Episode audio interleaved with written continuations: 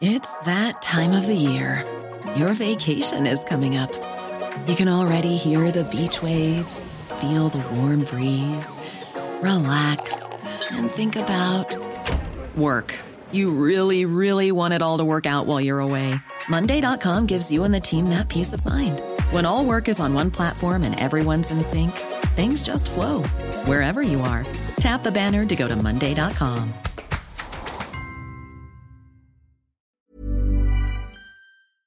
Bonjour, c'est Jules Lavie pour Code Source, le podcast d'actualité du Parisien. Aujourd'hui, le Brexit, épisode 2.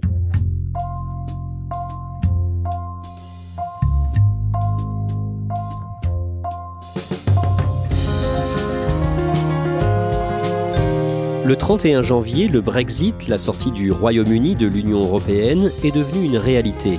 L'idée, lancée par Nigel Farage du parti eurosceptique et anti-immigration UKIP, a été reprise notamment par Boris Johnson du parti conservateur et adoptée par le peuple à 52% lors du référendum du 23 juin 2016. C'est la première fois depuis le début de la construction européenne que l'un des pays membres quitte l'Union. Well, that is it. Brexit. We're out. 11 o'clock on the 31st of January 2020. Really, it's the future that will determine whether or not this was the right call. Un événement historique que Code Source a choisi de vous raconter en deux épisodes avec Marion Lourd, la correspondante du Parisien à Londres.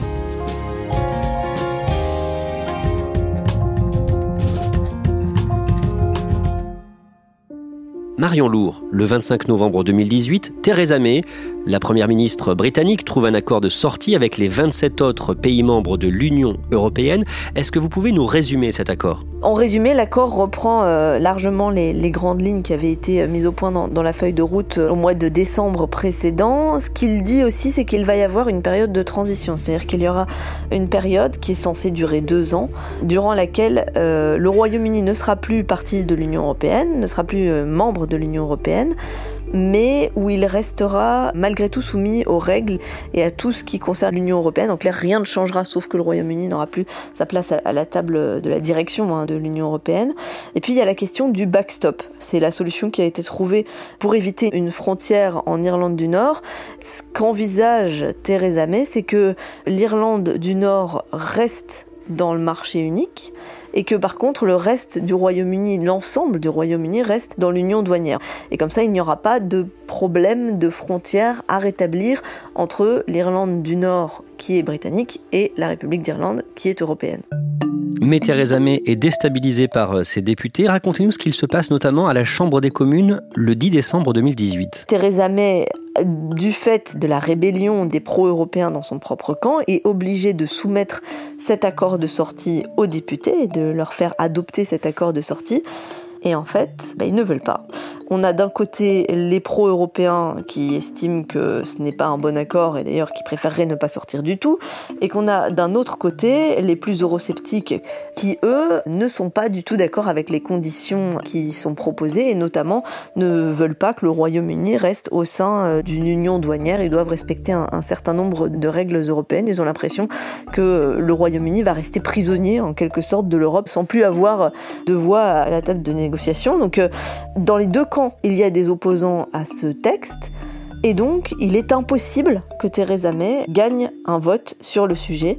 Elle est obligée de reporter le vote qui était prévu parce qu'elle l'aurait perdu, elle l'a dit elle-même, elle l'aurait sans doute perdu par 100 voix. Finalement, ce vote est organisé et le Parlement rejette l'accord voté par Bruxelles. Effectivement, Theresa May perd le vote sur son accord en, en janvier 2019. Et non seulement elle perd le vote, mais en plus elle se retrouve avec une manifestation monstre un peu plus tard, deux mois plus tard en mars. People's Vote revendique un million de manifestants dans la rue contre le Brexit et pour l'organisation d'un deuxième référendum. L'accord va être rejeté à trois reprises par le Parlement britannique. Le troisième rejet a lieu le jour même de la première date qui avait été annoncée pour euh, le Brexit, le 29 mars 2019. Effectivement, le dernier vote, c'est le 29 mars. Nigel Farage du parti UKIP et ses amis avaient déjà organisé euh, une petite fête devant le Parlement. Ils y sont, sauf que bah, le Royaume-Uni ne sort pas de l'Union européenne parce que cet accord de retrait n'est toujours pas voté. Et les débats sont très animés hein, à la Chambre. Ah ben c'est des débats à n'en plus finir entre les pro-européens, les anti-européens qui dans un sens sont d'accord sur le fait qu'ils ne veulent pas de cet accord. Et puis euh, le président du Parlement qui est devenu un, peu un personnage hein, dans le feuilleton du Brexit, ce, petit bonhomme en robe noire qui crie Order, order! Et en fait on arrive à une situation où les députés ne se mettent pas d'accord pour voter l'accord de sortie et donc on reporte plusieurs fois le Brexit, une première fois au 22 mai, une deuxième fois au 31 octobre. Donc on n'arrive pas, le Royaume-Uni n'arrive pas à sortir de l'Union européenne. Et comment réagit Bruxelles? Pour Bruxelles, c'est très agaçant, je pense, de voir que la situation a été réglée au niveau européen, c'est-à-dire qu'on est arrivé à mettre au point euh, un texte avec le Royaume-Uni, sauf que on est arrivé à, mettre au point un texte avec le gouvernement du Royaume-Uni et que le gouvernement n'a pas le soutien de son peuple ni du Parlement et ça coince à cause d'un problème de politique intérieure britannique. Et on en arrive à cette situation euh, incroyable. Alors qu'ils négocient leur sortie euh, de l'Union depuis un an et demi, les Britanniques doivent voter pour les élections européennes le 23 mai 2019. On a donc des candidats à l'élection européenne qui ne savent pas pour combien de temps il se présente pour partir à Strasbourg ou Bruxelles. Alors à l'époque, moi j'en ai rencontré plusieurs. Il y avait notamment un, travailliste qui était très pro-européen et qui espérait, qui croisait les doigts pour que le Royaume-Uni finalement ne sorte jamais de l'Union européenne et qu'il puisse faire un mandat complet s'il était élu. Et puis il y avait des membres du Brexit Party, le nouveau parti de Nigel Farage qui a quitté le UKIP, et donc des membres du Brexit Party qui eux espéraient aller à Bruxelles pour euh, quelques semaines seulement, juste pour dire nous ne voulons pas être là. Quel est le résultat de l'élection? Le résultat est catastrophique pour Theresa May puisque son parti arrive cinquième de l'élection. En fait, ce qu'il s'est passé, c'est que les électeurs ont choisi de voter pour les élections européennes pour des formations qui avaient des positions très claires sur le Brexit. Ce n'est pas le cas du Parti conservateur qui est divisé, ce n'est pas le cas non plus du Parti travailliste qui est également divisé. Donc on a en tête le parti défenseur du Brexit, qui est le Brexit Party, et euh, dans une deuxième position, le Parti euh, libéral-démocrate qui est vraiment anti-Brexit. Et puis Theresa May qui arrive loin derrière avec euh, près de 9% des voix, euh, c'est-à-dire que son parti arrive cinquième de l'élection. Theresa May contrainte à la démission. C'est-à-dire que quand on est un, Premier ministre et qu'on présente son parti à une élection et qu'il arrive cinquième, en cinquième position euh, lors de cette élection, il n'y a plus guère le choix que de laisser la place à quelqu'un d'autre, parce que ça veut dire que la stratégie n'a pas réussi, qu'on n'a pas le soutien nécessaire pour faire ce qu'on veut. Donc Theresa May, elle vient faire son discours devant Downing Street, elle a cette petite veste rouge et puis elle a les larmes aux yeux, elle explique qu'elle a un regret profond de n'avoir pas pu mettre en œuvre le Brexit. The honour of my life to hold, to have had the opportunity to serve the country I love. Et elle est remplacée par un autre membre du Parti conservateur, Boris Johnson. Boris Johnson arrive à la tête du Parti conservateur pendant toute euh, la campagne pour arriver à la tête du parti, le but c'est d'éviter les gaffes en fait. Hein, et c'est un peu compliqué parce qu'il y a des histoires de disputes conjugales notamment. Il y a plusieurs euh, candidats aussi qui le mettent face à ces mensonges. Donc Boris Johnson euh, se fait un profil un peu lisse et il se fait surtout le profil de celui qui est le défenseur du Brexit, celui qui va faire sortir le Royaume-Uni de l'Union européenne. Donc il arrive à la tête du Parti conservateur, élu par les membres du Parti conservateur et de fait, ça fait de lui le Premier ministre britannique. Et il prend ses fonctions le 24 juillet 2019. Euh, d'un mot, qu'est-ce qu'il promet sur le Brexit? Il promet, Boris Johnson, de faire le Brexit le 31 octobre 2019, qui est la nouvelle date limite. No ifs, no buts, euh, quelles que soient les conditions, pas de si, pas de mais.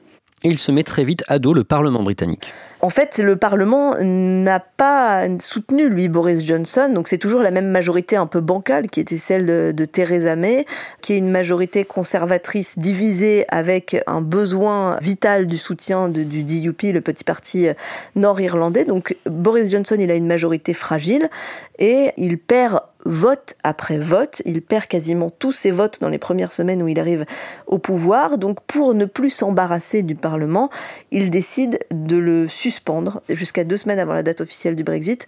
Donc il dit il va y avoir un discours de la reine. Je suspends le Parlement parce que c'est la tradition qui le veut, sauf que la suspension qu'il décide est beaucoup plus longue que ce qu'elle aurait été dans des circonstances habituelles. Et donc euh, cette suspension est contestée en justice. Ça va jusqu'à la Cour suprême qui finit par dire que cette suspension est nulle et non avenue. Et donc les députés, au bout de quelques semaines de suspension, reviennent au travail et euh, évidemment vont vouloir mettre des bâtons dans les roues à Boris Johnson. Boris Johnson présente un nouvel accord le 17 octobre 2019. En quoi est-il différent euh, du plan de Theresa May? Bon, à 97%, c'est le même accord que celui de Theresa May. De toute façon, Boris Johnson n'avait pas le temps d'en négocier un nouveau avec l'Europe. Mais il y a quelque chose qui change sur l'Irlande. Plutôt que de garder tout le Royaume-Uni dans une union douanière, comme euh, le prévoyait euh, l'accord de Theresa May au départ, Boris Johnson essaye de faire plaisir aux autres euh, partisans du Brexit au sein du Parti conservateur. Il décide de sortir le Royaume-Uni de l'union douanière et la seule qui resterait dans cette union douanière, eh bien, ça serait l'Irlande du Nord. Il y a donc vraiment un statut spécial pour l'Irlande du Nord, avec une sorte de frontière où il y aura des contrôles en mer d'Irlande et donc ça mécontente énormément euh, ses alliés, euh, ses futurs anciens alliés euh, du parti DUP, le parti unioniste nord-irlandais. Mais là encore, les députés s'y opposent le 19 octobre. Pourquoi? Eh bien justement parce que le, DUP, le parti unioniste nord-irlandais, ne veut absolument pas de statut spécial qui presque maintient l'Irlande du Nord au sein de l'Union européenne. Pas question hein, pour le DUP, donc ils refusent de voter pour cet accord et les députés qui sont eux euh, pro-européens refusent également de le voter. En fait, on arrive à une situation où les députés vont dire oui pour l'accord parce que le temps presse, mais euh, nous voulons un examen approfondi de cet accord et donc encore plusieurs semaines d'examen. Ils imposent un délai à Boris Johnson dont il ne veut pas puisqu'il a promis de sortir le 31 octobre et c'est un vote euh, perdu. Un épisode de plus au feuilleton sans fin du Brexit. Le Parlement repousse sa décision euh, sur l'accord conclu entre Londres et Bruxelles, contraignant ainsi Boris Johnson à demander un nouveau délai Boris Johnson est obligé d'écrire une lettre à Bruxelles, puisque le Parlement a interdit de sortir de l'Union européenne sans accord, parce que c'est trop dangereux, d'après ça pourrait bouleverser l'économie, empêcher les, approvisionnements du pays en médicaments, en nourriture, clouer les avions au sol, arrêter les trains. Donc le Parlement refuse une sortie sans accord de l'Union européenne. Il a obligé Boris Johnson à écrire à l'Union européenne pour demander un report s'il y avait une sortie sans accord.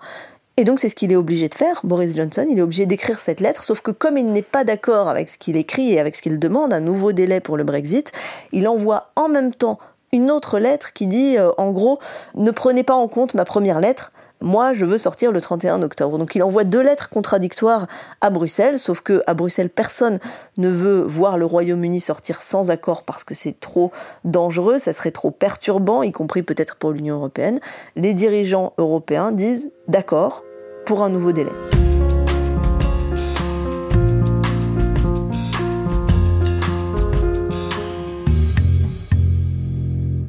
Le 12 décembre, des élections législatives anticipées sont organisées, euh, comme au début du mandat de Theresa May. Cette fois-ci, Boris Johnson sort conforté euh, des urnes par une large victoire des conservateurs.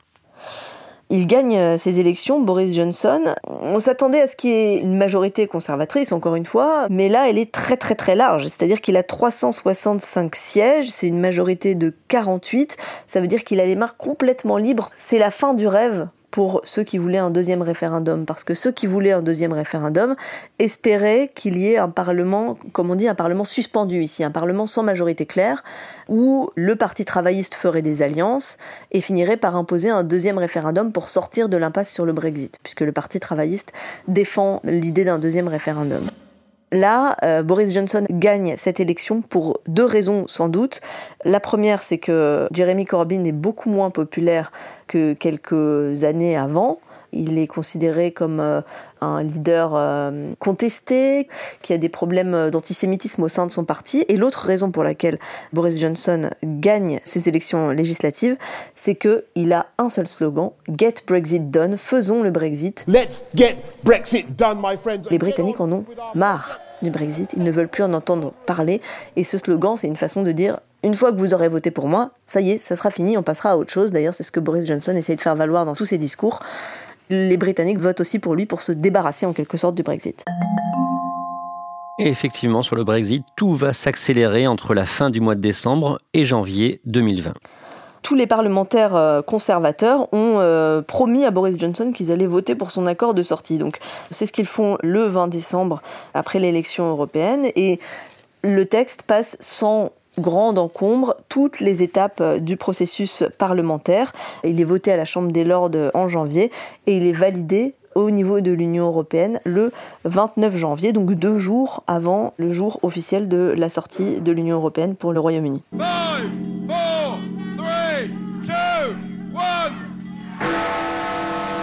Le 31 janvier, à minuit, le Royaume-Uni sort donc officiellement euh, de l'Union européenne.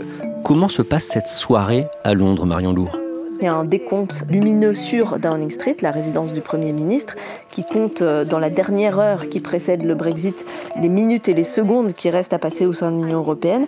Ce qui est intéressant aussi, c'est qu'on voit au sein même de la capitale, au sein même de Londres, que le pays est divisé. Parce qu'on a d'un côté, sur la place du Parlement, la fête des partisans de Nigel Farage, le Brexit Party, qui célèbre la sortie de l'Union européenne, qui chante l'hymne national sous forme de karaoké, qui brandissent leur petit, leur petit drapeau britannique. Et d'un autre côté, on a euh, un petit défilé, une petite procession des partisans de l'Union européenne qui vont de Downing Street à la représentation de la Commission européenne, qui font une petite veillée aux chandelles.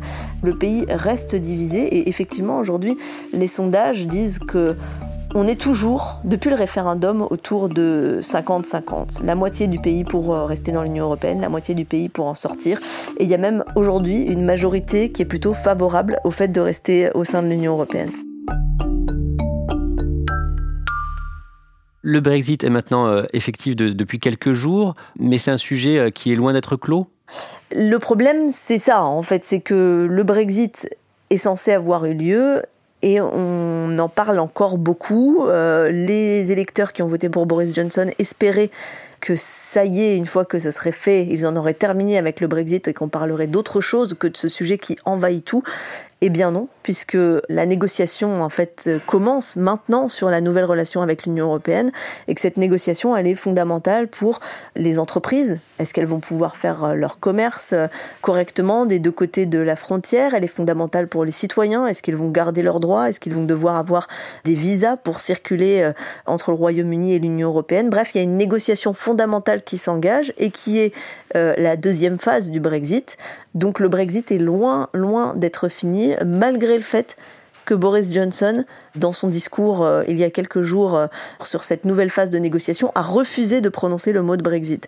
C'est-à-dire que lui veut faire comme si le Brexit n'était plus là, alors qu'en fait le Brexit va encore occuper la quasi-totalité, ou en tout cas une grande partie de l'énergie du pays jusqu'à la fin de cette année 2020, qui est euh, la période de transition. D'un mot, qu'est-ce qu'il faut négocier encore maintenant?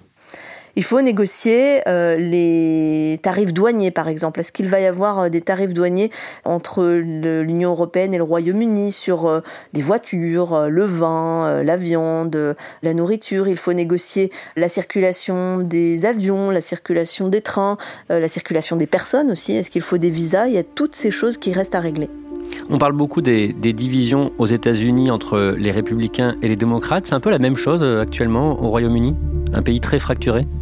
Le Royaume-Uni est fracturé à la fois entre les pros Brexit et les anti-Brexit. Il y en a encore, ils ne sont plus en train de faire campagne, euh, pas encore en tout cas pour rejoindre l'Union européenne, mais il y en a, il y a des gens qui étaient favorables au fait de rester au sein de l'Union européenne. Et il est fracturé aussi au niveau géographique. Par exemple, l'Écosse voulait absolument euh, rester au sein de l'Union européenne. Euh, elle n'a pas eu gain de cause et donc aujourd'hui, la dirigeante écossaise, Nicola Sturgeon, est en train de faire campagne pour un référendum sur l'indépendance écossaise. Donc on a un pays qui est fracturé entre ces différentes parties pro ou anti-Brexit et un pays qui est fracturé au niveau des différentes nations. Parce que l'Irlande du Nord aussi avait voté contre le Brexit. Donc l'Angleterre est coupée un petit peu des autres. L'Angleterre et le Pays de Galles sont coupés de, de l'Écosse et de l'Irlande du Nord qui, elles, voulaient rester dans l'Union européenne.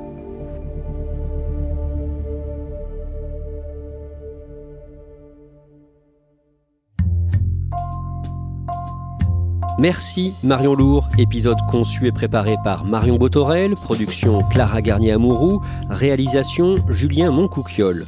Code Source est le podcast d'actualité du Parisien, disponible chaque soir du lundi au vendredi à 18h. Si vous aimez Code Source, n'oubliez pas de vous abonner sur votre application de podcast comme Apple Podcast ou Podcast Addict. Vous pouvez aussi nous mettre des petites étoiles et puis n'hésitez pas à nous envoyer vos suggestions, vos commentaires. Code Source at leparisien.fr.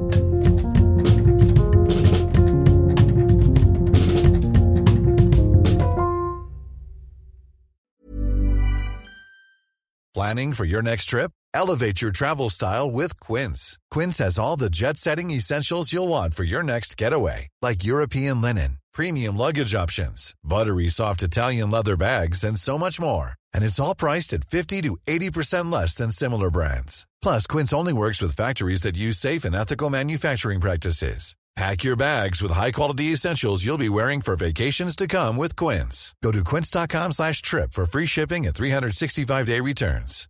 Hi, I'm Daniel, founder of Pretty Litter. Cats and cat owners deserve better than any old-fashioned litter. That's why I teamed up with scientists and veterinarians to create Pretty Litter.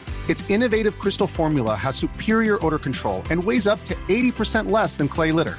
Pretty Litter even monitors health by changing colors to help detect early signs of potential illness. It's the world's smartest kitty litter.